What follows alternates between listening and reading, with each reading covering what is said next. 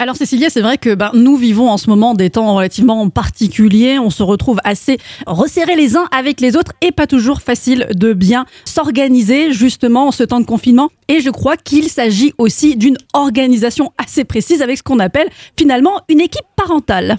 Alors l'équipe parentale, c'est un petit peu les parents contre les enfants.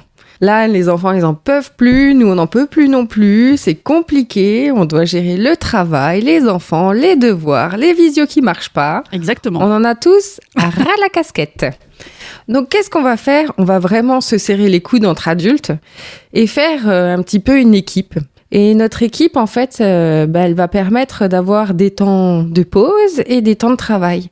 On se dit, bah voilà, euh, toi tu vas t'occuper des enfants pendant une heure, pendant que moi je télétravaille pendant une heure, et après inversement, qu'on puisse échanger. Ou Mhm. tout simplement qu'on puisse avoir une heure tranquille où on puisse prendre sa douche, aller aux toilettes, s'habiller, se maquiller, sans qu'il y ait quelqu'un qui nous demande toutes les deux secondes autre chose. Mm. Parce qu'à un moment donné, enfin, effectivement, on sature, même nous les parents. Et si les parents ne sont plus disponibles et hum, n'arrivent plus à gérer eux-mêmes leurs émotions, bah, ça va être très compliqué pour les enfants d'être calmes, zen Mm. et, et d'arriver aussi à, à être posés. Donc, euh, c'est vrai qu'on va former une équipe, hein, l'équipe des parents contre l'équipe des, Des enfants. enfants. Bon, après, faut-il encore que les deux parents soient en télétravail? Il peut avoir un parent en télétravail, un parent qui travaille euh, activement, on Mhm. va dire. Oui. Bah, du coup, c'est l'inverse qui va se passer. Le parent qui rentre, c'est lui qui peut prendre le, Le relais, relais. pour les enfants. Mhm. Et je pense qu'à un moment donné, c'est vraiment important de prendre en compte cette surcharge mentale. Mm, tout à fait. Donc finalement, si je comprends bien, tout est une question d'organisation, même pendant le confinement et même pendant les vacances. Alors, la bonne nouvelle,